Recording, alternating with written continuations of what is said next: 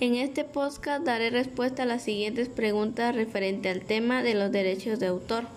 la cual es ¿cuál es la importancia de registrar las obras o creaciones por parte de quien las elabora? Pues contrae una gran importancia, dado que es el trabajo de su privacidad del creador. Y también por otra parte, al tener el registro de los derechos de autor de cualquier tipo de creación, no importa que sea pinturas, libros, eh, revistas, este, incluso una investigación científica de cualquier índole, siempre y cuando tenga el registro de derechos de autor, le otorga un dominio que pueda él quitar, argumentar, este, añadir, distribuir lo que él quiera hacer y a su manera más conveniente sobre ese, esa creación. Es importante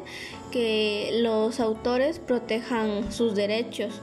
ya que si siendo el autor intelectual puede reclamar sus derechos siempre y cuando sea el productor intelectual de esa obra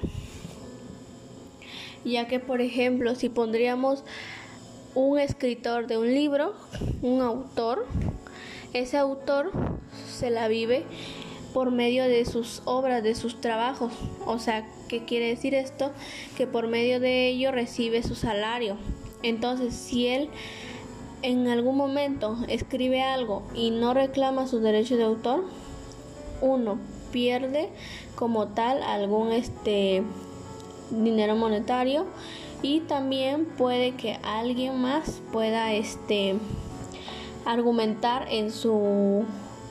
en su trabajo que él ha hecho. Entonces, este, al modificarlo otra persona, él ya no tiene derecho absoluto en hablar o tratar de defender su obra porque no este, acudió a sacar su, su derecho de autor. Esto se saca en una institución que se llama INDAUTOR, que es la Institución Nacional del Derecho del Autor, en el cual pues ayuda a que aparte de proveer la creatividad para realizar diferentes tipos de creaciones, tengamos este la la conciencia de que hay que tener que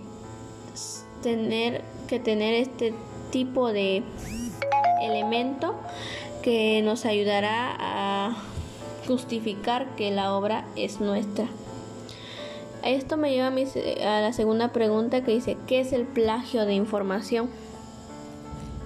El plagio de información pues es básicamente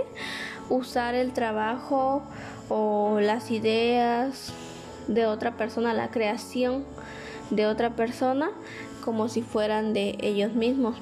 sin este, acreditar o explicar o justificar de dónde proviene esa información, ya que esto se logra dar si la persona que es el verdadero creador no tiene su fundamento de que esa información es de él, de que no da a respetar sus derechos de autor. En este caso, el plagio de información se puede aplicar ahí, que por no tener un autor intelectual, esa persona va, copia las ideas, incluso puede agregar a lo que ya está algo que no sea verídico. Entonces, por lo general es importante tener ese fundamento en el que se le otorga a la persona que es el actor intelectual de esa obra para así evitar la, la, copia de información, el plagio más que nada de cualquier tipo de información, ya que al plagiar igual pues se anexan a veces cosas que no son justificables o verídicas. En cuanto a esta actividad, eso ha sido todo.